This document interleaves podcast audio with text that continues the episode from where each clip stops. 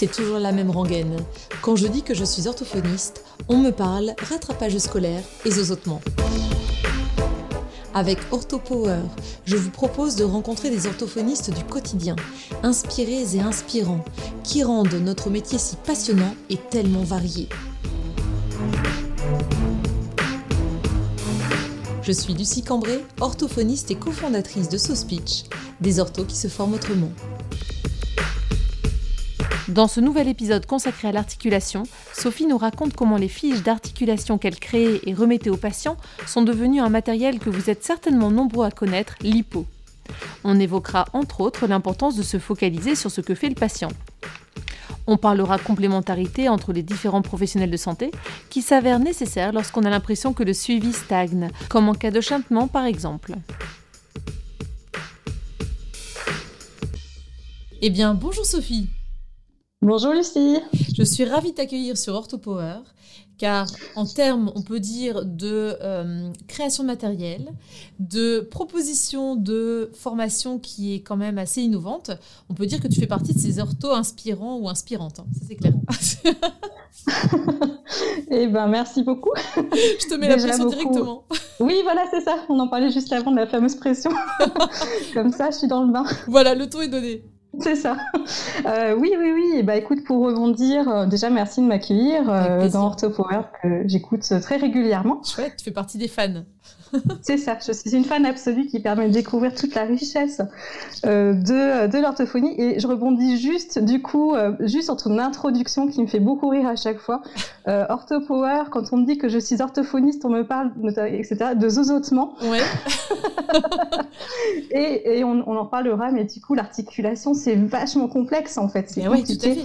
et il y a plein d'orthodémunies, donc tout du coup, ça me fait rire à chaque fois. Mais, mais pour rebondir, écoute, merci encore de m'accueillir. Euh, et puis, euh, bah écoute, oui, pour les matériels, moi je suis un peu arrivée. Euh, J'étais très démunie moi-même en fait en mhm. articulation et je suis arrivée un petit peu euh, par hasard. Oui. J'étais moi-même démunie et en fait j'ai posté des fiches en fait de son sur un groupe d'ortho Facebook. Mhm qui m'ont dit euh, écoute, euh, tes, tes, tes matos, tu te rends compte que c'est éditable Donc non. euh, et du coup, dans la foulée, vu la demande en fait des orthophonistes euh, par rapport à mes fiches, j'ai envoyé ça effectivement à cet inspire qui m'a tout de suite dit oui. Mhm.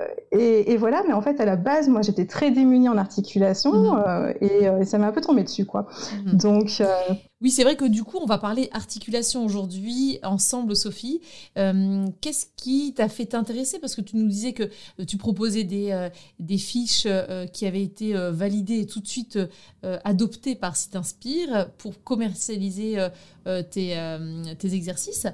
Qu'est-ce qui t'a fait t'intéresser à l'articulation et quand est-ce que tu as été diplômée? Bah oui, je vais peut-être me présenter du coup. Donc, je suis Sophie Gonneau, je suis orthophoniste donc en libéral. Et euh, je suis diplômée d'école de Besançon depuis 2012. Euh, je travaille dans une zone hyper euh, sous-dotée en orthophonie médicale, etc. et bah, contrairement à ce que pourraient penser souvent des stagiaires, euh, j'ai pas que de l'articulation. Mhm. Donc effectivement, à la base, en fait, moi, je prenais du langage oral, langage écrit, euh, articu, cognition maths, etc. Mhm. Et euh, en fait, je travaille avec les parents, avec les parents depuis le début. En fait, progressivement, euh, c'est eux qui m'ont demandé euh, mhm. comment faire pour aider mon enfant, etc. Et je donnais des les fiches lipo. En fait, à la base, c'était des post-it oui. où je, je, mettais des conseils comme ça, des, des listes de mots, enfin des, des, des, des conseils, quoi. Et puis, euh, c'est les parents qui m'ont dit, certains parents m'ont dit, euh, ouais, les post-it, bon, c'est pas top, est-ce que ça pourrait être un peu plus clair Alors, je sais que toi, tu fais des cahiers, par exemple. Oui, j'ai commencé euh... par des post-it et des feuilles à 4, ouais. et finalement, les gens les perdaient. Donc, euh, c'est de ça, de ça qui est partie l'idée des petits carnets, en effet.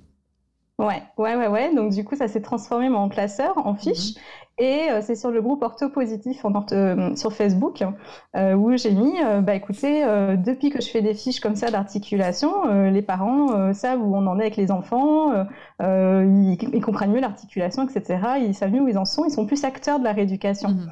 Et, et, là, il y a une orthophoniste qui m'a dit, je me rappelle comme c'était hier, qui m'a dit, je te parle de ça, je crois que c'était en 2015, quelque chose comme mmh. ça. Et une ortho qui me dit, on pourrait voir ces fiches. Donc j'en ai lancé une, enfin j'en ai, il y a toujours hein, d'ailleurs, hein, sur le son ch. Voilà. il y avait une image d'un bruit, enfin de, l'articulation, un bruit référent, des listes de, mots selon les, contextes facilitateurs, articulatoires, etc. Et là, en fait, il y a eu un engouement, mais énorme, quoi. Mmh. Dans la journée, j'ai reçu plein de messages, j'ai reçu vraiment plein de demandes. Après le son, est-ce qu'on pourrait avoir telle fiche, telle fiche, telle fiche etc. Euh, et là, je me suis dit, qu'est-ce qui se passe? Et c'est là effectivement qu'ils m'ont dit que c'était éditable. Et ensuite, à la suite de ça, en fait, euh, quand Si t'inspire, donc on a beaucoup travaillé euh, sur, euh, sur l'édition de, de l'IPO. et ensuite, les, les, les, orthophonistes m'ont envoyé plein de messages en me disant, écoute, maintenant que tu as édité ton matériel, est-ce que tu peux nous former? Mhm. Parce qu'on est très en panne, en fait, on ne sait pas quoi faire. On... Enfin voilà, est-ce que, est -ce que tu peux former?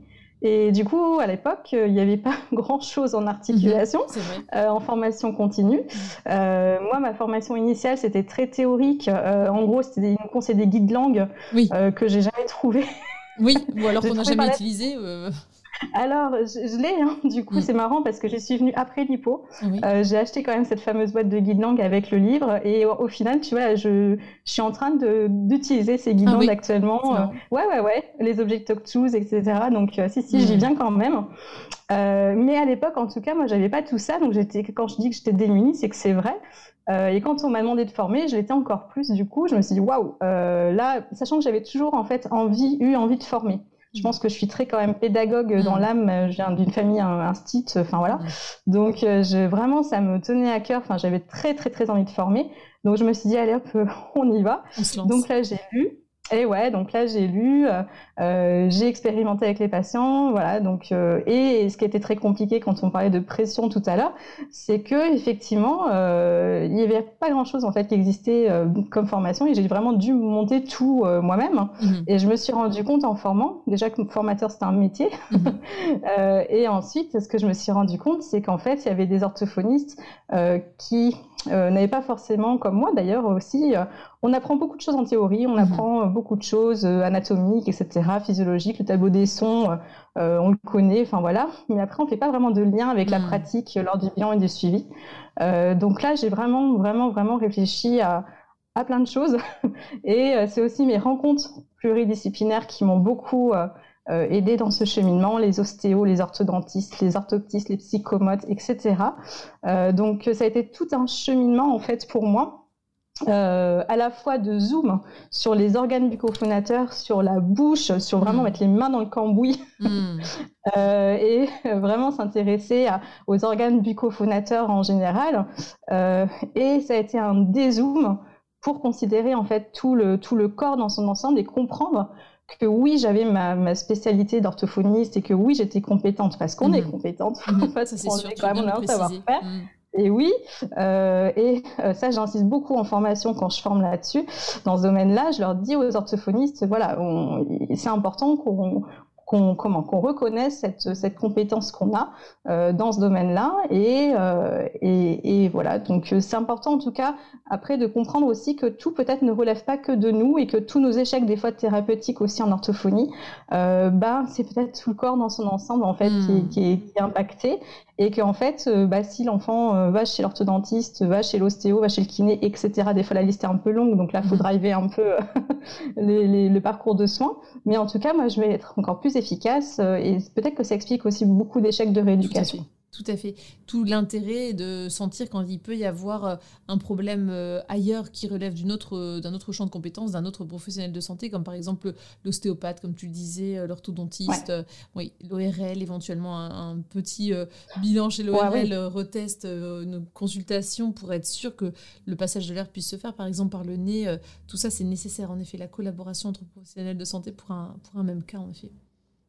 C'est pour ça que, et puis même, tu vois, dès le, quand on parle de l'implication des familles, tu vois, je forme aussi en hmm. partenariat parental, et en fait, dès le bilan, en fait, les familles sont avec moi, notamment hmm. pour, alors peut-être pas tout le bilan, mais en tout cas, toute cette partie d'observation anatomique, de, de, fonctionnement de l'articulation. Hmm. Et euh, c'est marrant parce que du coup, euh, on parle beaucoup de mimétisme, mais en fait, non, euh, il y a beaucoup, en fait, de génétique. On se rend compte finalement que l'enfant, il a un palais ogival, peut-être un articulé dentaire, une malocclusion. Et voilà, quand on regarde en fait les palais et les dents de ses parents, bon, on, mm. retrouve la même chose. Donc en fait, à partir de là, finalement, euh, euh, quand dès le bilan, en fait, tu expliques que toi, oui, peut-être que tu vas reculer cette langue parce qu'il y a un stigmatisme interdental ou que tu vas faire ci, ouvrir la bouche, etc. Euh, il y, a, y, a, ou la fermer, du coup, peu importe. Mais en tout cas, quand les parents en fait sont avec moi et qu'on s'entraîne ensemble, enfin qu'on s'entraîne, qu'on s'observe ensemble, mm-hmm. ils comprennent beaucoup mieux les choses, ils sont beaucoup plus acteurs de la rééducation. Mm. Ensuite, ils vont faire beaucoup plus les démarches de bilan complémentaire euh, parce que en fait, ils auront compris davantage de choses que si on l'avait pas expérimenté tous ensemble. Tout à fait. Est-ce que du coup, tu montres des planches anatomiques Alors, outre le fait de montrer euh, comment ça se passe dans la bouche de leur enfant ou leur faire sentir peut-être eux-mêmes, est-ce que tu utilises euh, ta célèbre peluche lipo ou des planches anatomiques dès le bilan? Oui. Euh, alors, il n'y a pas que l'hypo. Mhm. D'autres euh, peluches en réserve. alors, pas que. Mais, mais, effectivement, en fait, moi, je, suis vraiment adepte de plein d'outils quoi, mhm. différents et je vais adapter évidemment en fonction des, des parents, des patients. Je crois que j'ai des surprises. Hein. J'ai beaucoup de parents qui adorent l'hypo, en fait. Hein. tu vois Ouais, c'est très drôle. Donc, il ne faut pas s'interdire d'utiliser une peluche parce que finalement, ça peut tout à fait convenir. Et, moi, ça m'arrive, tu vois, euh, je, te, je fais un petit aparté par rapport à, à, à, mes prises en charge vocale. Euh, ça m'arrive très souvent de sortir le bouquin d'Elisabeth Perifonta, le bouquin Pop Art, mm. tu sais, euh, avec une représentation au départ pour les enfants de, du larynx, du larynx et, et du, de la mécanique respiratoire et très souvent en sortant le bouquin parce que j'ai beaucoup beaucoup d'adultes en rééducation je leur dis au départ ça a été conçu pour les enfants mais vous allez voir c'est tellement bien fait que euh, euh, je l'utilise euh, comme illustration beaucoup pour proposer à vous adultes mm, mm. comme d'autres patients adultes parce que c'est tellement clair que voilà et le fait d'expliquer c'est pas du tout infantilisant c'est que c'est tellement bien fait et clair que finalement ça éclaire tout le monde et même si l'hypo au départ c'est une peluche mm. il y a certainement beaucoup d'adultes qui euh, comprennent grâce à ça. Alors, faut savoir que à la base, j'avais fait des fiches et que c'est vraiment tout le travail avec la maison d'édition Site Inspire mhm. et des illustrateurs. C'est un travail d'équipe. Mhm. À la base, il n'y avait que les fiches. Et en fait, Site Inspire m'a dit, mais en fait, il manque un truc, ça manque un peu de, fun, de sympa mhm. et tout.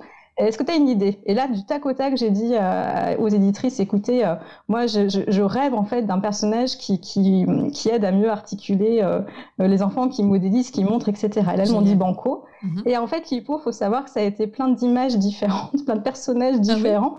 Ouais, ouais, ouais, ça a été une girafe, ça a été une petite fille, ça a été euh, un super-héros, ça a été plein de choses.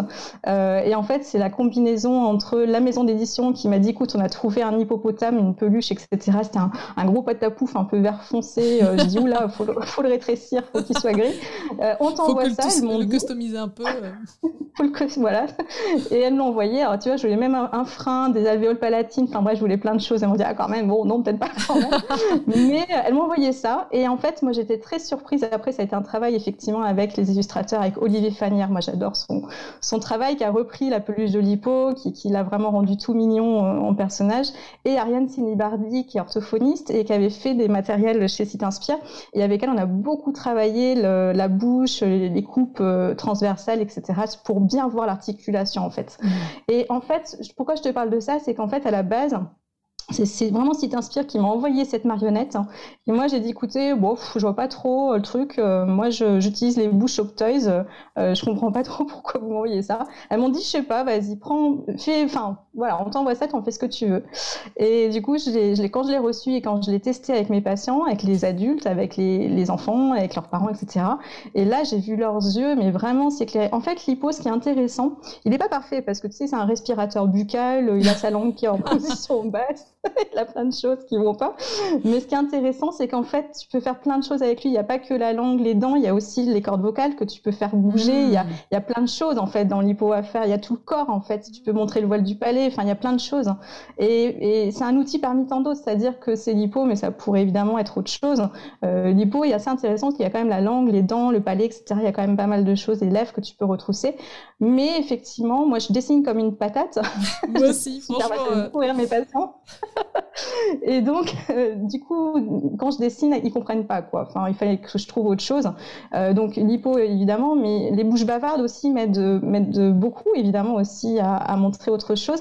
Tu parles de planches anatomiques, j'aime bien aussi. Il y en a une que j'ai trouvée, je sais pas si je peux citer, mais sur Amazon, on trouve ça facilement des planches euh, sur mon compte Insta, je crois que j'en ai peut-être montré, mais euh, tu sais, c'est une coupe transversale et on voit le voile du palais, on voit, on voit tout en transversal en fait. Mais je l'ai pas vu, mais oui, je vois un peu oui, à quoi ça peut correspondre et ce, ce que, ce que je, montre aussi, c'est des vidéos, ouais, des ah vidéos aussi, des vidéos, notamment il y en a une qui a beaucoup circulé sur Facebook, transversale, et c'est un, monsieur qui parle allemand, je crois. Ouais. et en fait, il parle en, articulant et tu vois la, la, langue qui bouge dans tous les sens, tu vois le voile du palais qui bouge, tu vois plein de Et quand les parents me disent, ah, il parle comme un bébé, il fait le hmm. creux au lieu du etc. Et je leur dis, mais regardez cette vidéo, en fait, tu vois, donc je me sers hmm. vachement, en fait, de, de, de tout, quoi. Enfin, c'est, c'est vraiment euh, important qu'ils comprennent. Et surtout, je vais pas les surcharger d'infos, je vais vraiment me focaliser sur le patient, il fait ça, et hmm. voilà, euh, ce qui sera intéressant de travailler, etc. Et en fait, je vais partir en fait, tu vois, de toutes mes hypothèses de diagnostic et je, vais, en fait, c'est des médiateurs en fait. Enfin, c'est ça qui est intéressant. Donc, quel que soit le médiateur, J'avoue que l'hypo, c'est très, c'est devenu affectif. Hein. C'est vraiment, euh, même pour les adultes. En fait. Enfin, voilà. aussi en perso. Mais c'est vachement pédagogique, c'est ça. Enfin mm. voilà. Et quand mm. l'hypo, euh, ça, après, j'utilise indifféremment quand même, euh, voilà, tel ou tel outil, en complément en fait. Oui, c'est ce que je fais également, c'est que je me, je me cantonne pas à un seul outil pour montrer mm. le fonctionnement des cordes vocales ou du voile du palais. Et j'ai tendance à en sortir plusieurs parce que je me suis déjà rendu compte et je je cite même dans ma formation euh, la voix, euh, il y a un patient qui avait une corde vocale paralysée, bref. Et pendant des mois, euh, on évoquait euh, les exercices, à quoi ça servait. Je montrais avec mes mains euh, qu'une corde vocale était paralysée et que l'autre fonctionnait et qu'elle elle essayait de dépasser la ligne médiane pour faire du son. Enfin bref. Et je lui ai montré mon animation aussi 3D sur YouTube. Et un jour, je reçois le larynx d'Elisabeth Perifonta et donc je ah me permets de, de, le déballer devant lui parce que je lui ai dit mais vous mm. allez voir, c'est fabuleux, c'est génial et machin. Et en fait, il me regarde, il me dit alors sans voix, parce qu'il n'avait pas de voix euh, euh, à mmh. l'époque, euh, sa corde vocale était paralysée, il n'y avait pas de sonorisation possible. Mais il me dit Ah, les cordes vocales sont horizontales en fait. Et voilà. WTF. ça fait trois mois qu'on se voit et ça fait trois mois que. que alors, à, sa décharge, et je pense que j'ai compris quelle avait été mon erreur, tu vois, euh, c'est que euh, je lui proposais à chaque fois les mains debout, euh, mon explication, les mains debout. Alors, à chaque fois, je lui proposais les mains horizontales et ensuite je montrais debout comment ça se passait, l'une corde vocale qui voulait dépasser la ligne médiane. Mais en fait, pour, tout ça pour dire que il vaut mieux, selon moi, toujours multiplier euh, les, outils de représentation parce qu'on ne perd pas de temps. Au contraire, on va dans le mm-hmm. sens de la compréhension du patient. On n'a pas tous les mêmes modes de représentation et euh, les, les différents, euh, différentes façons d'apprendre en fait et de comprendre. Ouais. Et je demande souvent moi, aux parents, aux patients, est-ce que vous avez, évidemment, est-ce que vous avez des questions, est-ce que vous avez compris? Et des fois, je demande, tu vois, aux patients, vas-y, tu peux manipuler justement l'hypo, la, mm. bouche et tout ça. Ils les manipulent pour montrer, toi, tu fais quoi déjà, c'est quoi qui est, etc. Et comment on pourrait, tu vois? Et ça, mm. c'est vachement. En, fait, tout. Enfin, c'est ce que je dis maintenant, tu vois, beaucoup si sur Insta et en formation, quel que soit l'outil, déjà, ça c'est intéressant effectivement de les multiplier. Mais tout ce qui est, enfin, ce qui est vraiment intéressant, c'est aussi de partir un du principe. Euh, que nous, on connaît plein de choses en anatomie, mais que nous aussi, des fois, on peut être en panne. Hein.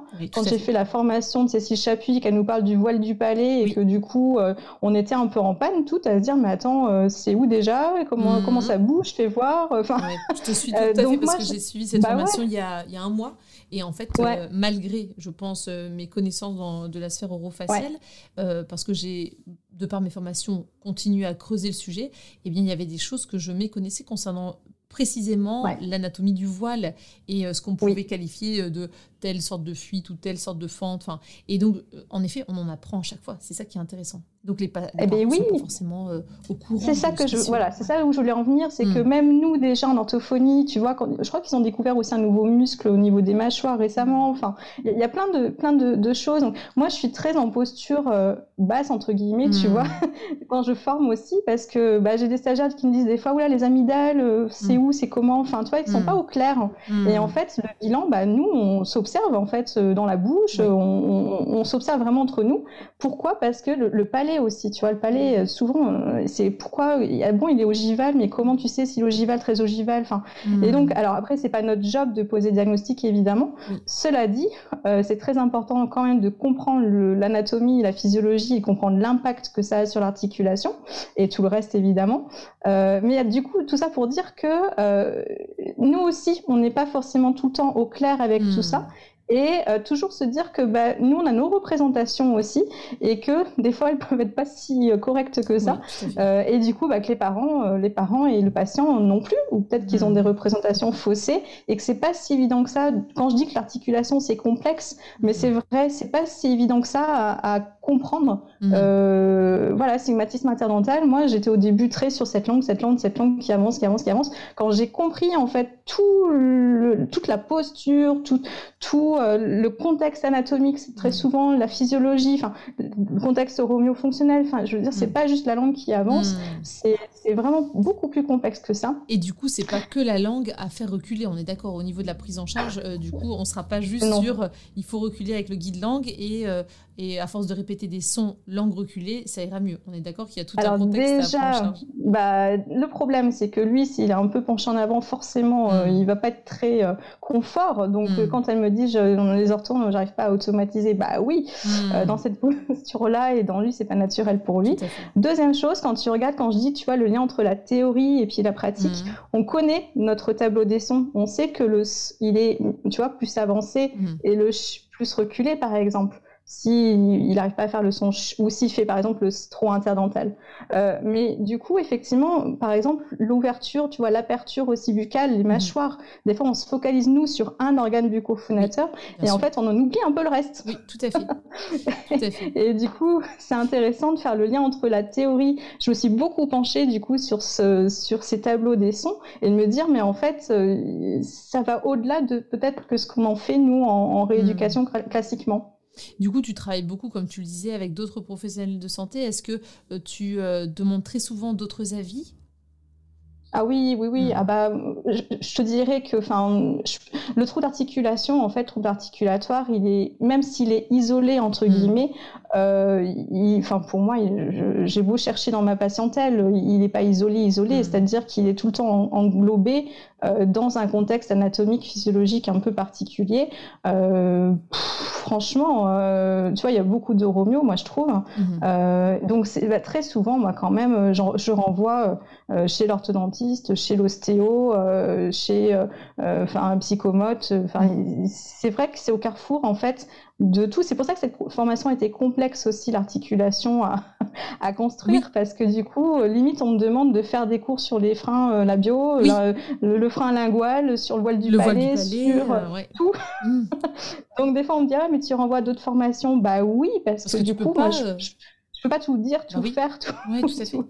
Et prétendre en possible, quoi. plus euh, être euh, au top de tous les niveaux, de, par exemple au niveau Ouais. du voile du palais, parce que sinon tu devrais faire le lien avec euh, toutes ces autres structures et euh, Mm. de, de pouvoir réorienter et de dire bah, si vous voulez creuser dans ce domaine-là, vous allez vers cette formation. Je crois que c'est aussi plus euh, c'est aussi plus sain pour toi Ah bah, vouloir creuser tous les tous les sujets en fait. hein. C'est ça. Mm. Mm. Alors évidemment que je parle de tout ça. euh, Oui. D'ailleurs, c'est drôle parce que tu vois, par rapport au frein lingual, par exemple, euh, à mes débuts, euh, quand je fais mes débuts, tu vois, je, je me semble vieille formatrice, je pense que depuis 2018. Hein. Oui. Mais j'ai tellement formé.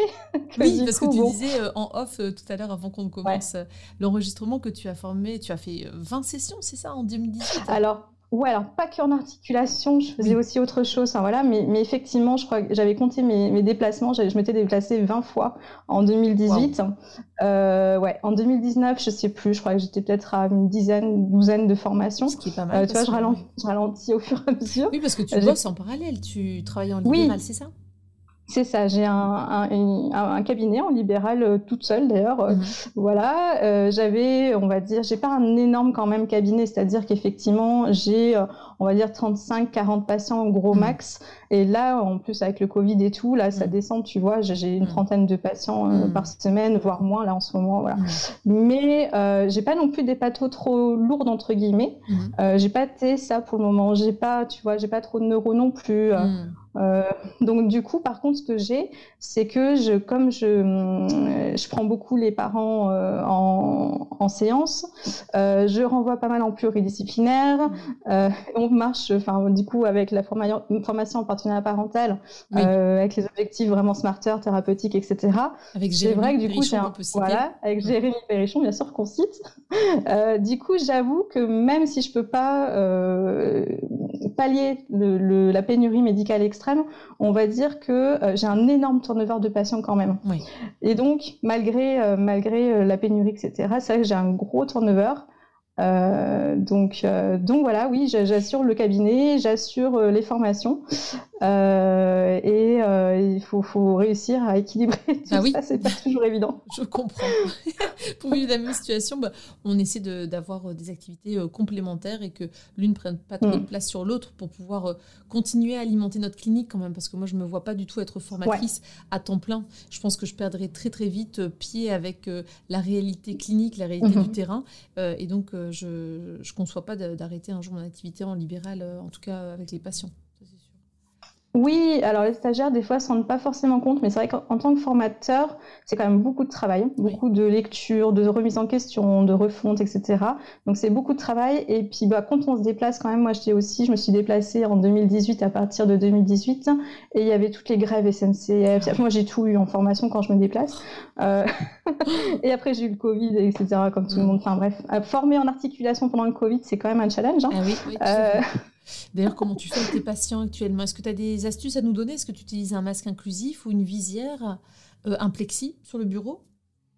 Alors, le plexi sur le bureau, je l'ai toujours, mais du coup, je, je pense que voilà, peut-être que c'est pas si efficace que ça. C'est un peu pour éviter qu'ils touchent tout sur le bureau, enfin d'avoir mon petit espace quand même. Euh, on va le puis, Voilà, bon, on verra euh, si. Mais c'est vrai que pour le moment, je le garde quand même. Mm. Par contre, moi, je me déplace, c'est-à-dire que mm. euh, quand je forme en articulation, d'ailleurs, j'insiste là-dessus, euh, c'est pas la configuration, le parent à côté du patient et moi en face. Mm-hmm. Moi, je vais me déplacer côté parent-patient et on est ensemble, quoi. Enfin, c'est pas juste oui, même au niveau de la configuration du bureau, euh, c'est déjà du, euh, c'est vraiment une, une séance, même lors du bilan, euh, que vous co-construisez en fait, c'est ça? Ouais, c'est ça. On mmh. co-construit ensemble. Évidemment que je vais modéliser, je, sur ton articule, hein, je vais mmh. montrer des choses, etc.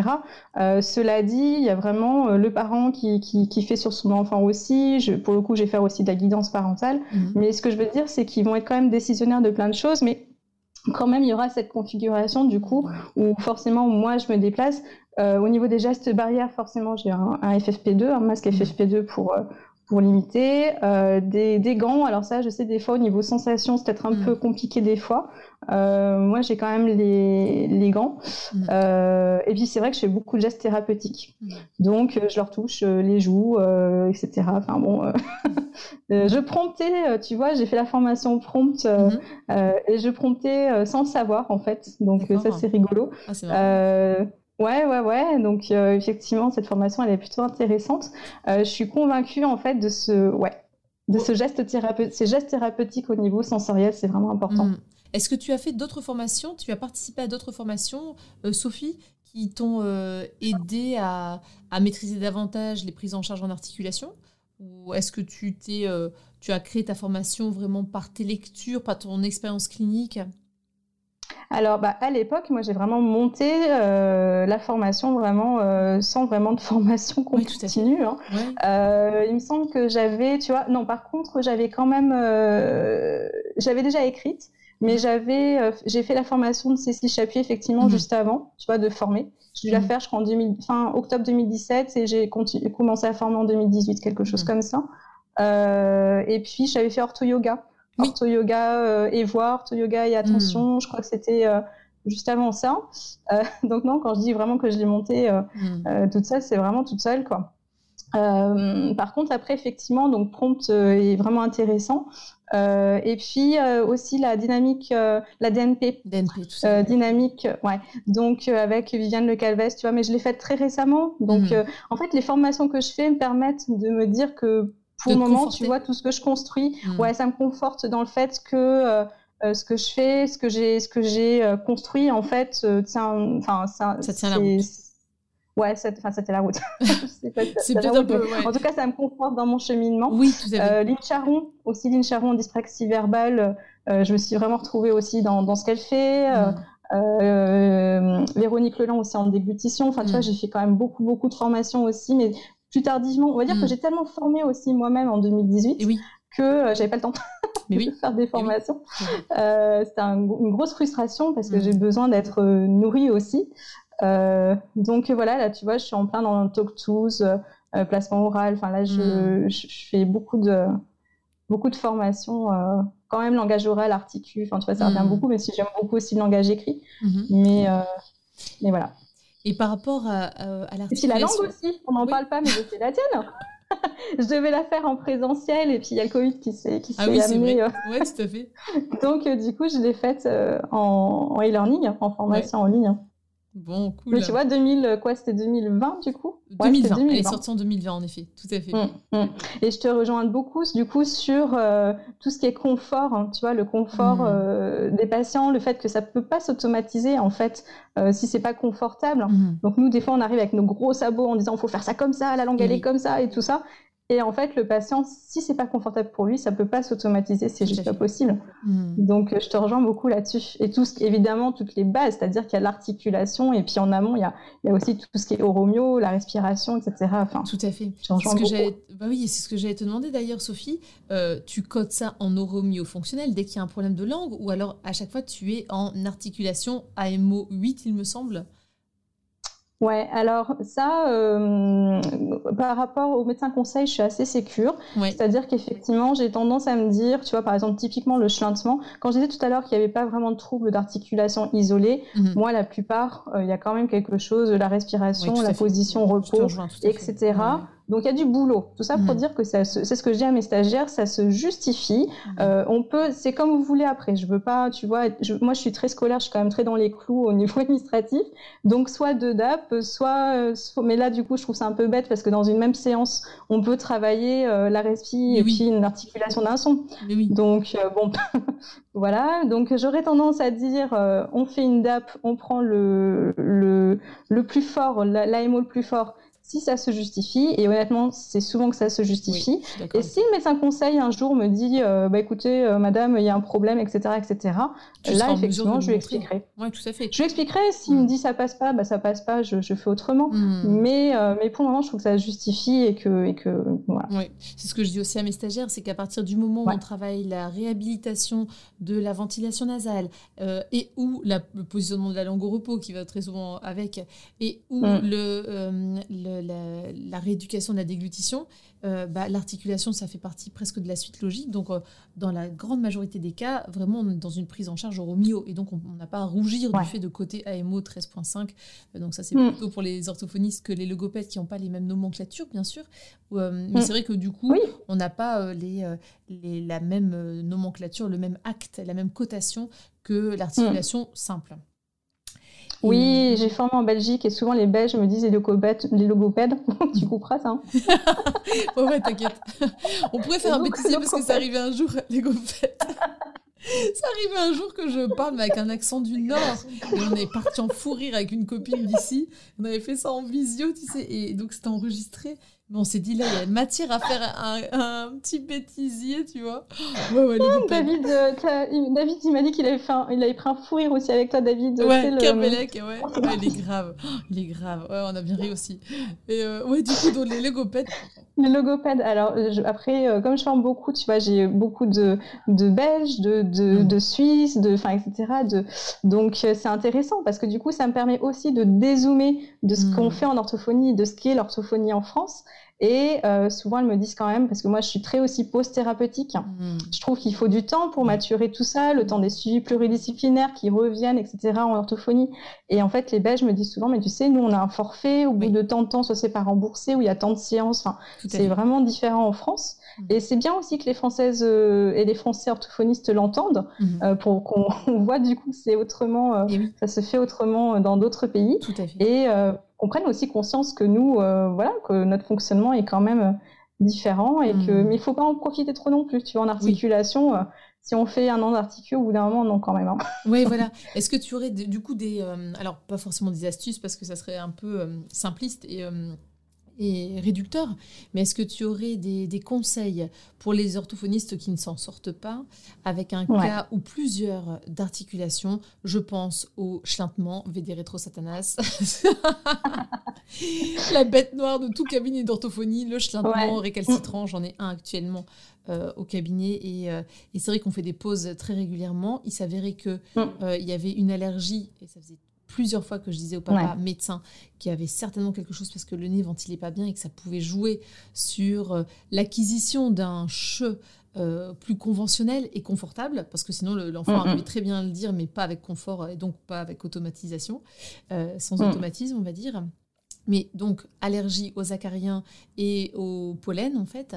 Euh, donc là, on attend de voir ce que ça donne avec euh, toute la désensibilisation, parce qu'il n'y a pas de pollen en ce moment, on est en plein hiver, mais par contre, acariens, oui.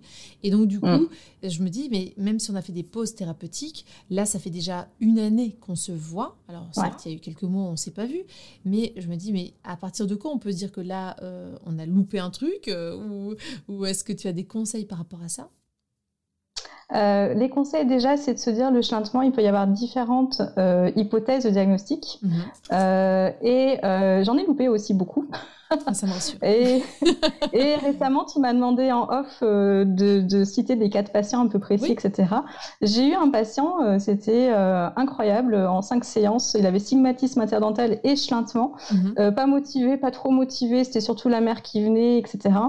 il y avait une plainte de la mère et en fait, en cinq séances, c'était réglé. Mhm. Alors quand je dis réglé, c'est pas forcément réglé parce que c'était pas forcément si automatisé que ça, mais en tout cas il y avait eu des stimulations, il y avait eu de la compréhension, euh, et puis euh, la mère était au taquet, instit, euh, super intéressée par tout ce qui était anatomique, physio, comment ça se passe et tout. Donc après elle avait les billes en fait pour pour aider son enfant après. Mhm. donc quelques conseils. Déjà effectivement la base c'est de se dire de penser que euh, c'est tout un contexte. Souvent, mm. c'est pas que effectivement le trouble d'articulation isolé. Mm. Euh, tu as raison, il y a souvent beaucoup de romio fonctionnels. Mm. Euh, et ça, c'est, ben, on y vient quand même à ces, formations-là. mais c'est vrai qu'il y a notamment myoro fonctionnel. Enfin, tu vois, il y a différentes formation voilà, qui arrive euh, enfin dans ce domaine. Euh, mais euh, c'est vrai que c'est peut-être des fois un domaine qui est un peu oublié des orthos, mhm. notamment dans le cadre du, du. Donc déjà, ça mhm. c'est la base, hein, tout ce qui est oromio, et de vérifier s'il n'y a pas autre chose en, en amont. Quoi. Mhm. moi, ce que je retrouve quand même beaucoup qui ont, qui, ce qui a quand même expliqué mes, mes, mes, mes, échecs thérapeutiques, c'est tout ce qui était un peu pluridisciplinaire. C'est-à-dire que maintenant, je renvoie quand même assez systématiquement chez l'ostéo en cas de chlintement. Ostéo, kiné, on sent qu'au niveau corporel, il y a quand même des asymétries hmm. un peu marquées, il y a quand même beaucoup de tension. Euh, alors après, cause-conséquence. Euh, mais en tout cas, ce que je vois, c'est que souvent, moi, je peux travailler beaucoup plus efficacement derrière une séance ou deux ou trois, enfin, j'en sais rien, hmm. d'ostéo, euh, parce qu'il débloque des tensions et que moi, du coup, je peux, je peux, je peux travailler hmm. plus efficacement derrière. Donc déjà, penser effectivement à tout ce qui est pluridisciplinaire, toutes les pistes, de, les hypothèses de diagnostic, donc tu vois, ne serait-ce qu'une béance latérale, euh, et quelque chose que moi j'oubliais beaucoup, euh, c'était le frein de la langue. Le mhm. frein de la langue, moi j'y pensais beaucoup pour les phonèmes apicodentaux, mmh. euh, beaucoup pour d'autres sons. Euh, finalement, chintement, bon, j'y pensais pas plus que ça. Alors qu'en fait, eh ben, du coup, dans ma, en tout cas dans ma patientèle, quand j'ai regardé un petit peu au niveau des stats, c'est vrai qu'il y avait quand même pas mal de patients qui avaient un frein de langue qui était restrictif. Mmh. Donc après, ça s'explique effectivement parce qu'ils doivent du coup monter les bords latéraux linguaux. Oui. La langue est en position basse, donc forcément, euh, ça peut s'expliquer. Je dis pas que tous ceux qui chantent ont. Hein. Mais ça peut être une piste si on, sent que notre prise en soin euh, stagne et qu'on n'arrive pas, malgré euh, tout ce à quoi on a pensé pour notre rééducation, pour ce patient, eh bien, de, repenser peut-être au frein ou aller voir de façon plus précise ce qui se passe sous la langue, ça mm, peut être vraiment mm. une bonne indication. Mm. C'est ça. Au niveau dentaire, évidemment. Enfin mmh. bref, donc je dirais qu'une fois qu'on a un peu tout balayé au niveau oromio, mmh. euh, au niveau allergie, comme tu le disais, euh, un peu toutes les pistes de diagnostic, euh, les joues, la langue, le, bon, au bout d'un moment, tu te dis bon, j'ai fait un peu tout le tour. Mmh. après, effectivement, on se questionne sur Facebook. bon, les orthos, j'ai un cas, vous en pensez quoi? Qu'est-ce qu'on fait? Mais, mais voilà, dans ma pratique et puis dans les questions beaucoup de stagiaires que j'ai, c'est vrai que je retrouve pas mal tout ça, des fois mhm. qui avait un petit peu été oublié. Et je pense qu'effectivement, tout ce qui est euh, pluridisciplinaire, post-thérapeutique, revenir en orthophonie, euh, ça peut être intéressant. Tout à fait. Donc, dans ton cas, euh, voilà, il faudra peut-être creuser, voir s'il y a autre chose que mhm. les allergies. Est-ce que les allergies sont si réglées que ça? Bah là, du coup, on est en phase de désensibilisation et le papa est très, euh, très attentif parce que lui, qui était plutôt euh, pas réfractaire, mais qui croyait pas trop à cette piste de, euh, d'allergie pouvant être la cause de l'une des causes ou l'un des facteurs à, à l'émergence de ce chlintement ou cette persistance de ce chlintement, là, il est plutôt convaincu et il a tendance à dire, et la maman aussi, que le nez ventile pas bien et qu'ils entendent ronfler leur fils la nuit et tout ça. Donc euh, on est sur la piste plutôt respiratoire avec un terrain allergique. Euh, et ça, ça mm. va vraiment aider, je pense. Euh, bon, après, ça fait son petit bonhomme de chemin. Et c'est vrai que du coup, le fait d'avoir des pauses thérapeutiques, même dans les prises en soins d'articulation, bah, c'est tout à fait indiqué parce que, en plus, j'évoque souvent aux parents que pour les enfants qui sont en, phase de transition lactéale, dans lactéale et dans définitive, eh bien, dans la bouche, ça n'arrête pas de se modifier entre les dents qui bougent, les dents qui tombent, les dents qui ah repoussent.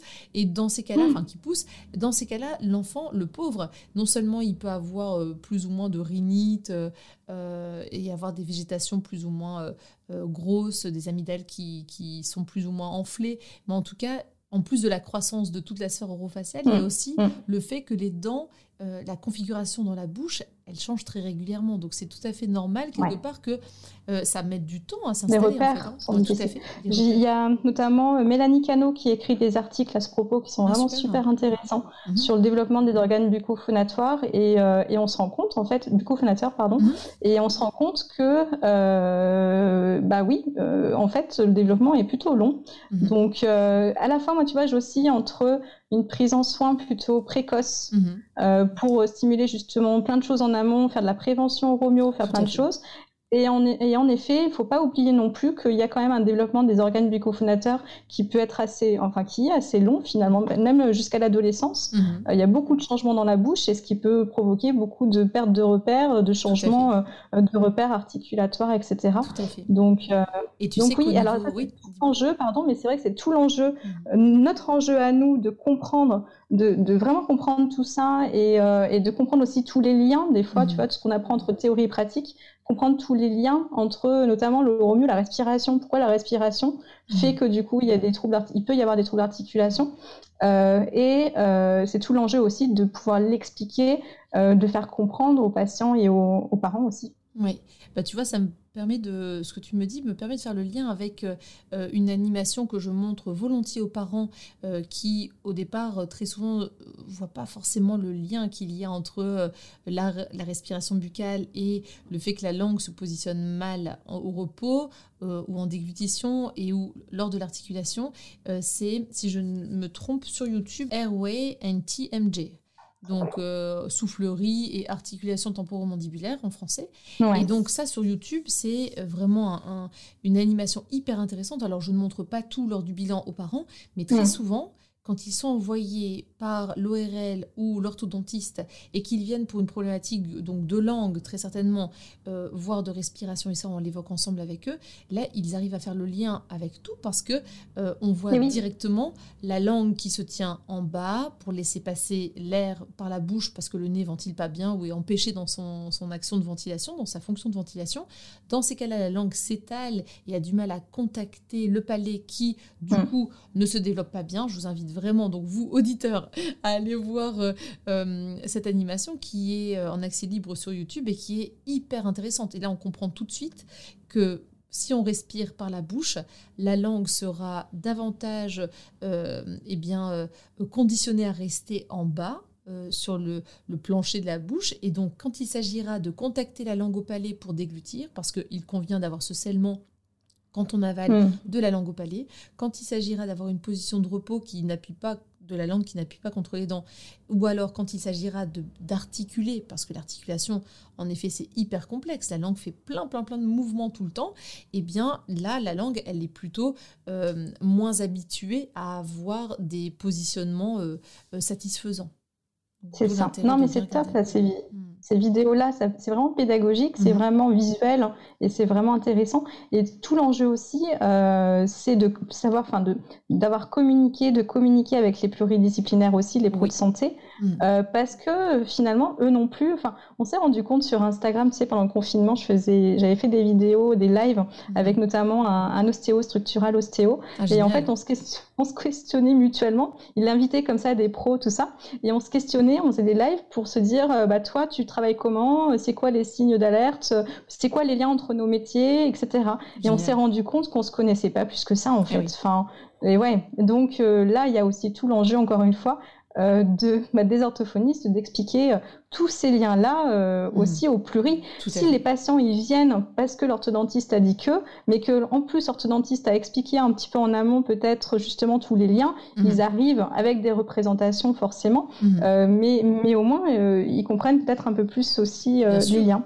Et donc, une, compréhension de euh, à quoi ça servira de faire de l'orthophonie et puis une certaine compliance pour les exercices éventuels à faire par la suite.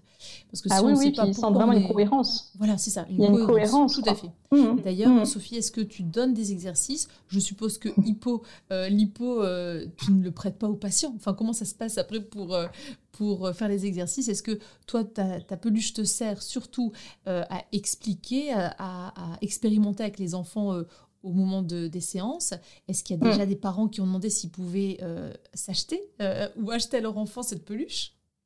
Oui, alors, euh, bah, évidemment. Mais bon, après, moi, forcément, moi, je leur, je leur imprime. Mm. des fois, dans le classeur aussi, ce qui est intéressant, c'est que dans l'hypo, le livre, tu as les illustrations aussi de, des bouches articulatoires. Oui. C'était tout l'enjeu, justement. Enfin, je dis tout beaucoup l'enjeu, excuse-moi. c'est mon nouveau mot. Euh, mais en tout cas, euh, là, ce qui est intéressant, moi, c'était vraiment ce livre-là. C'était aussi pour, c'était pas vraiment en fait à la base pour les orthophonistes. Enfin, c'était ah un peu pour soulager les orthophonistes, mmh. euh, mais c'était vraiment moi un outil que je transmettais en fait aux parents, les fameuses fiches. Donc, je les imprimais, puis enfin, je les imprime encore, et puis je les mets dans le classeur. Et puis l'hypo, bah en fait, ils ont les images de l'hypo. Ah on fait comme l'hypo, ils ont les illustrations de, de l'hypo. Mmh. Maintenant, j'ai aussi donné aussi des, des, livres, tu sais, aux bibliothèques du coin, comme ça ils peuvent aussi emprunter. Enfin voilà. Euh, mais euh, après, l'hypo, moi j'en suis un peu revenue, entre guillemets, tu sais, l'hypo 1. Pardon, du coup, Sophie, euh, tu disais que tu as. Tu transmets, tu as donné quelques bouquins à la bibliothèque du coin. Donc c'est vraiment que ça, ça, s'adresse à tout, tout public, tout venant en fait. Pas forcément aux patients et pas, pas forcément à des personnes qui auraient besoin de rééduquer leur articulation avec l'orthophoniste alors.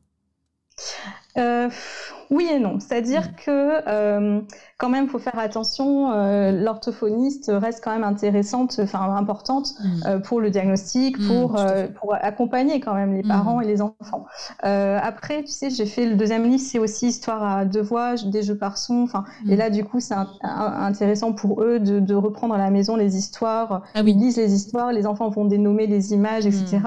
Donc c'est très cocooning. Enfin voilà, euh, quand même l'hypo ça reste quand même un matériel très orthophonique avec euh, un, accompagnement quand même de l'orthophoniste. Et moi j'en suis un peu revenue de l'hypo 1. Euh, évidemment j'ai plein d'autres projets voilà dans la tête. Il y aura peut-être des lipo des lipo plus tard, enfin d'autres matériels. En tout cas le premier lipo tu sais c'était un peu trop répète dix fois etc. Mmh. J'étais un peu dans une période où bon allez on cadre un peu tout ça. au final je le alors, je le bosse complètement différemment. Actuellement, par exemple, euh, j'utilise beaucoup, par exemple, comment euh, euh, comment? L'hypo, je vais en fait avec les parents et le patient, on va choisir ensemble des mots qui disent fréquemment, par mmh. exemple. Euh, on va pas forcément choisir euh, tout, enfin dix mots, on va en choisir peut-être. On va, c'est là que c'est le partenariat parental qui est intéressant. On va choisir en fait ensemble le nombre de cibles, quoi exactement. Donc c'est pas, ça va pas être répète après moi, etc.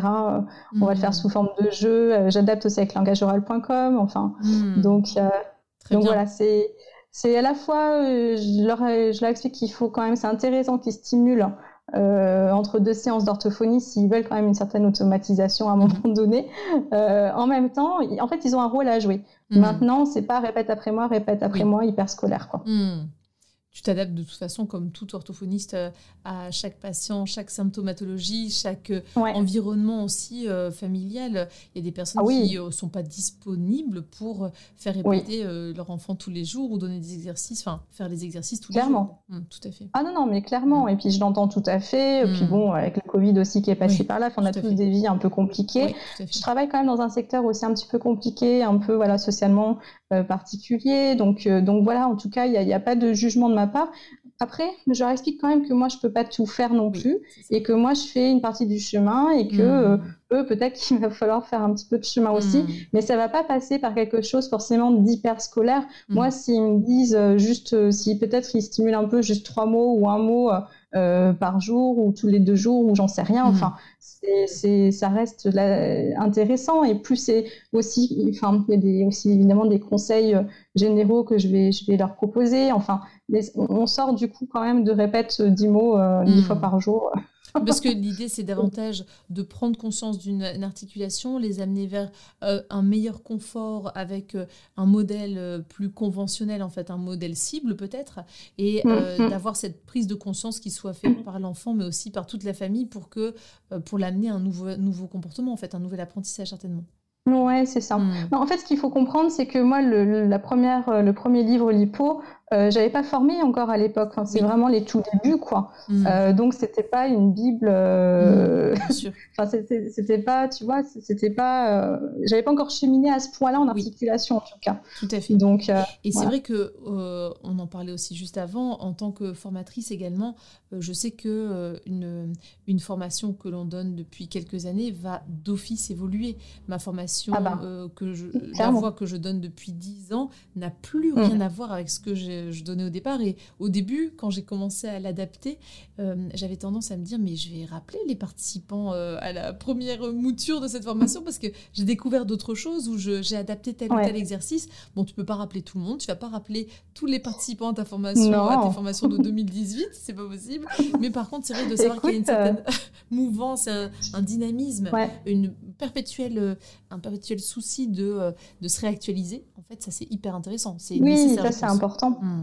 Euh, je dirais que par rapport au tout début, j'ai beaucoup plus cheminé sur quelque chose que je développe actuellement et je pense qu'il y aura peut-être des choses qui vont, qui vont émerger de ça euh, sur le contexte articulatoire. Voilà. Mm. en fait, je m'appuie beaucoup sur les sons euh, d'autres sons pour ramener la phonétique. Et ensuite, tout l'enjeu, ça va être de, euh, de faire ce son euh, hmm. dans différents contextes. Enfin, donc, donc ouais, c'est, j'évolue énormément, j'ai beaucoup évolué, je pense, même s'il y avait quand même pas mal de, de bases, de, de choses. mais comment dire Mais tu sais que c'est étonnant parce que j'ai quand même des, des, demandes, notamment j'ai formé, tu vois, une seule fois en Belgique en 2018. Mhm. C'était ma deuxième, je crois, ou troisième formation, je crois. Euh, et j'ai une stagiaire qui m'a dit euh, Tu reviens quand? Euh, Moi, je veux refaire ta formation parce qu'elle a dû évoluer. Ah donc, ouais, tu vois, donc moi, ça me surprend un petit peu. en fait, pareil, j'ai déjà eu des copines qui me disaient, parce que la toute première formation que j'ai donnée pour me sentir euh, légitime en tant que formatrice. C'était pour des copines. Et je leur avais dit, vous me donnez vos avis de façon anonyme, comme ça, euh, si c'est nul, c'est nul et j'arrête. Enfin, même si j'ai beaucoup bossé mm. pour cette formation, tant pis, je la donne pas. Et, euh, et ces copines m'ont dit, mais nous, on a envie de reparticiper à ta formation. Mm, et mm dans ces cas-là, j'ai pas pu m'empêcher de me dire oh, mince, c'est un constat d'échec. Si on revient quelques années après, c'est qu'on n'a pas bien intégré ou bien plus certainement que c'est le formateur qui a pas su euh, de partager mm. euh, ses connaissances. Etc. Et non, c'était plutôt par souci de réactualisation. Mm, Donc euh, mm. c'est plutôt positif en effet. Ouais. Puis c'est ce que je ressens aussi en tant que stagiaire. Hein. Oui. Il y a des formations que j'ai faites ou même tu vois des cours que j'avais eu initiaux. Euh, tu vois, euh, de certains profs euh, qui sont formateurs. Et je mhm. me dis, tiens, ben, voilà, dix ans après, ouais, je, je, referai bien leur formation quand même. quoi. Donc, mais je trouve que c'est important en tant que formateur de se remettre en question, d'évoluer, de mhm. cheminer, de se dire, mais et comme on le disait tout à l'heure aussi, pareil, mon, mon, cabinet me nourrit mhm. pour les formations et les formations me nourrissent pour mon cabinet d'orthophonie. Donc c'est euh, mes patients m'apprennent beaucoup. Hmm. Euh, et du coup, euh, grâce à mes échecs thérapeutiques aussi, j'apprends beaucoup. Oui, tout à fait. donc, c'est hyper, hyper enrichissant, en fait, hmm. tout ça. Super, merci beaucoup Sophie. Tu as évoqué tout à l'heure euh, Mélanie Cano qui, euh, dans des articles, euh, évoquait le développement des organes. Est-ce que tu serais bucophonatoire Est-ce que tu serais d'accord de nous partager sous cette capsule, sous cet épisode, les, références? Comme ça, ça, permettra de, de, communiquer et de partager ses connaissances. Est-ce que tu as d'autres ouvrages de référence par rapport à l'articulation? Oui, bah, je donnerai tout ça. Donc, par rapport effectivement au développement des organes bucco-phonateurs, donc Mélanie Cano, mhm. euh, je crois qu'elle travaille à Lyon. Euh, et puis, elle a écrit un article sur le développement de la motricité bucco-faciale dans un rééducation orthophonique, ah euh, 263, tu vois. Donc, mais je leur donnerai je te le redonnerai. Euh, on va dire que les deux bases, les deux classiques quand même en articulation que je pense que tout le monde connaît, euh, il y a Nicole Morin-Chéroux, mhm. Rééducation des troubles articulatoires isolés, ah nouvelle édition. Oui, bah ça c'est la, Bible. Hein, euh, la je crois même que j'ai la, base, tu as raison. Je l'ai euh, plastifiée, tu vois, après l'avoir euh, scotché. Enfin, j'ai, c'est vraiment ce qu'il faut avoir dans un cabinet. S'il y a bien un livre en articulation à avoir, il me semble que c'est déjà celui-là. Ouais, Ouais. Je me suis questionnée, tu vois, je me questionne entre effectivement écrire vraiment quelque chose euh, de, pour, par rapport à mes formations. Bon, ça viendra peut-être un jour pour le moment euh, pas. quoique, quoique, si, j'ai quand même écrit un article sur les troubles d'articulation dans le livre Troubles romio-fonctionnels ah chez l'enfant et l'adulte, chez, chez, je crois que c'est deux books qu'on dit, deux books supérieurs. Voilà, avec notamment chapeauté par euh, Cécile Chapuis, Van Bogard et Cécile Gatignol. Oui, très bien. Euh, donc voilà. Euh, L'un des, livres aussi intéressants, c'est Catherine Thibault, dans les mhm. approches thérapeutiques en orthophonie, le tome 1. Mhm. Rééducation des, troubles d'articulation isolés, d'origine perceptive. Il y a des déficiences d'origine organique. ça, bah, du coup, même dans nos années AMO, tu vois, ça a bougé par rapport à l'appellation. tout à fait. Alors, après, terminologie, tu vois, je conseille vraiment euh, euh, comment Andrea MacLeod. Mhm. On parle encore euh, en stage, etc. Des fois, j'entends encore rondelle, rondelle. bon, c'est mhm. sûr que rondelle, il a quand même un peu vieilli. Il y a des choses aussi à, redire. Donc, j'en parle quand même en formation et on réfléchit tous ensemble là-dessus, mhm. à ce propos-là. Mais du coup, c'est vrai qu'Andrea MacLeod a fait un super travail quand même sur l'acquisition des sons au niveau phonologique. Génial, parfait. Avec ça, si on n'est pas équipé déjà en littérature. Hein ouais. et puis au niveau terminologie, on va dire, tu vois, par rapport aux troubles des sons de la parole, troubles articulatoires, il y a notamment catalyse et puis, euh, et puis du coup bishop. Euh, voilà. Ouais, ça c'est super bien, ça, euh, en effet. Ouais. Mm. On va dire que c'est un peu la base. Mm. L'incontournable, les incontournables, on va dire. Voilà. Super, merci beaucoup Sophie.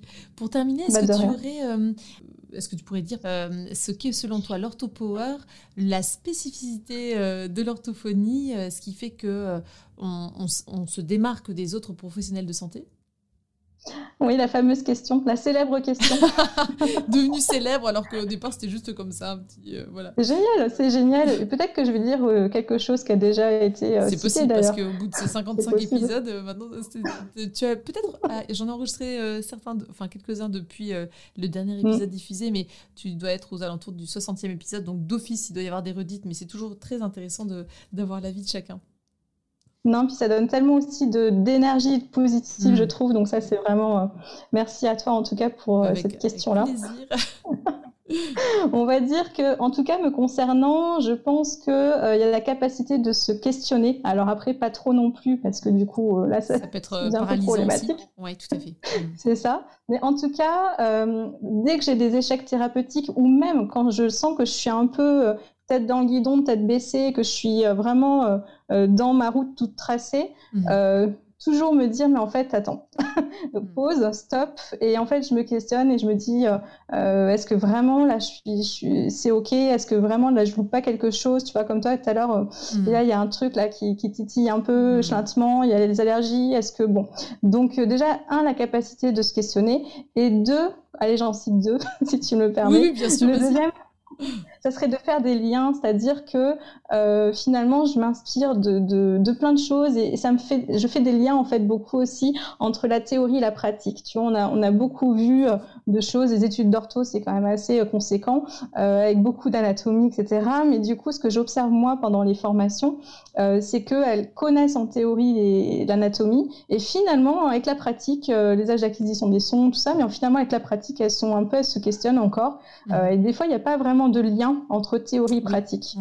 Euh, donc tout de suite, moi, c'est dès qu'il y a un trouble d'articulation, paf, théorie, euh, de quoi ça peut venir, toutes les pistes, etc., hmm. l'anatomie, la physio, etc., etc. Et je, je cherche à faire des liens toujours. Et on devrait peut-être en faire plus d'ailleurs en formation initiale. Oui, peut-être, c'est ça.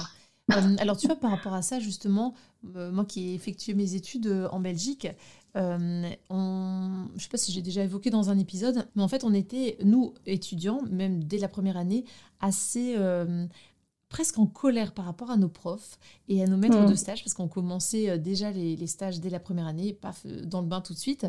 Et on était tellement euh, démunis, on ne savait pas quoi faire et on se disait, Mm. mais vous nous mettez déjà dans des stages où on prend en charge, alors certes avec une un superviseur, une- mais par contre, on était presque en colère d'être dans des situations presque inconfortables alors qu'on n'avait pas encore Mm. eu les cours. Enfin, ça nous paraissait dingue. Ouais. Et en fait, le meilleur apprentissage euh, de, de- qui nous est donné dans cette école, alors peut-être que c'est euh, un peu plus euh, le modèle belge, tu sais, au niveau de ses études supérieures, c'est Mm, euh, vous allez devoir euh, chercher par vous-même. L'idée, c'est pas Mhm. que vous ayez toute la théorie et qu'ensuite vous ça. essayez d'appliquer un peu bêtement. Mais c'est que Mm, vous mm, fassiez des liens et que vous essayiez eh bien, de, euh, de, de mettre en place toute une, une démarche diagnostique, euh, une sorte de euh, faire émerger les points qui euh, vous posent question pour ensuite vous adapter et trouver la meilleure des réponses euh, thérapeutiques en fait. Et C'est ça. c'est quelques années après qu'on a compris que c'était pour notre bien, finalement, en en Mm, discutant mm, avec mm, des mm. copines. Mais euh, au départ, c'est hyper inconfortable. On se dit, mais on n'a pas la théorie, comment veux-tu qu'on rééduque? Mais l'idée, c'est que. Après, euh, oui, Oui, après, au-delà de ça, euh, euh, tu sais, j'enseignais à la fac de Poitiers. Après, depuis le Covid, c'était Oui. un peu plus compliqué d'y aller. Euh, mais en tout cas, euh, en, en tant que- qu'enseignante, oui, c'est souvent qu'ils me disaient, mais, mais non, mais ça, c'est bon, je sais, en théorie, on connaît, on a eu le cours. Oui, oui, on sait ce Oui, que c'est, etc. On sait ce que c'est le vol du palais. Oui, non, mais attendez, est-ce que, est-ce que vous savez comment c'est fait en vrai? Mm. comment, comment on oui, fait. Ah bah non. Oui. Et en fait, c'est ça que je reproche un petit peu, tu vois. Et Mm. c'est ça que je fais en formation aussi beaucoup. Mm. Euh, c'est d'expérimenter en vrai. C'est oh, bon bah en théorie, vous reculez cette langue. Oui, d'accord. Et comment je fais en vrai? Je prends mon doigt, je prends un objet, Oui. euh, je, je, je fais quoi? En pratique, qu'est-ce qu'on fait? Et c'est ça qui, oui, oui, oui. Mm. Et ça, il y a moyen de le faire en, de le faire en fait en, en formation initiale beaucoup plus que que peut-être ce qui est fait euh, actuellement. En tout cas, moi à l'époque, euh, il n'y avait pas suffisamment euh, de, de pratique. Quoi, Mm. c'était vraiment reculer cette langue avec les guides langue. Bon, Mais oui, c'est ça. là. Oui, et donc c'est Mais, un peu plus limité. Là, ce qui est intéressant dans ta démarche et dans ce qui émerge beaucoup plus ces dernières années, c'est cette vision holistique, globale. Mm. On ne va pas se dire il n'y a que le problème articulatoire. Parce que très souvent, on s'est rendu compte que si on ne gérait, euh, on ne prenait en considération que ça euh, en rééducation, eh bien, euh, on avait un échec de rééducation, en fait, finalement. Ou alors, mm, mm. l'enfant arrivait à reproduire parce qu'il il était motivé, qu'il faisait des exercices et tout ça, mais par contre, c'était pas automatisable ni automatisé. Donc, c'est une démarche qui est bien plus optimiste, en fait, et qui respecte davantage toute la, le- en globalité l'enfant, en fait, finalement, l'enfant ou l'adulte.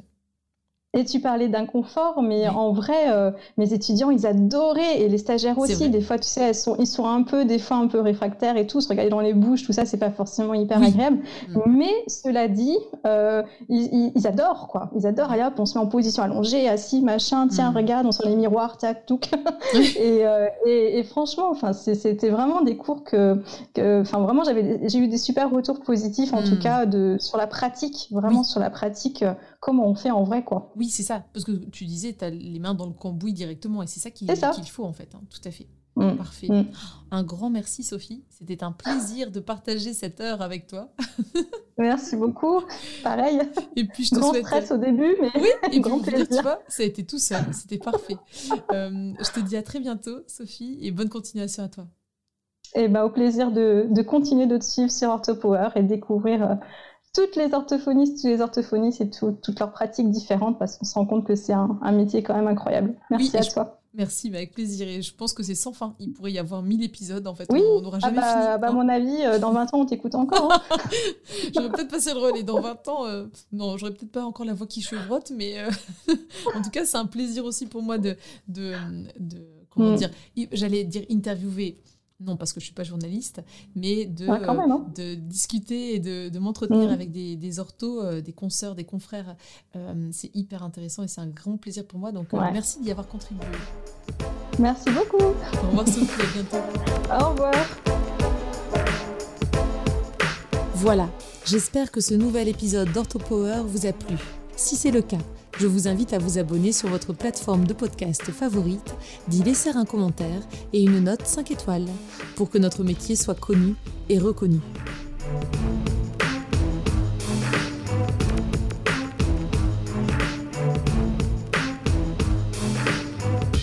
OrthoPower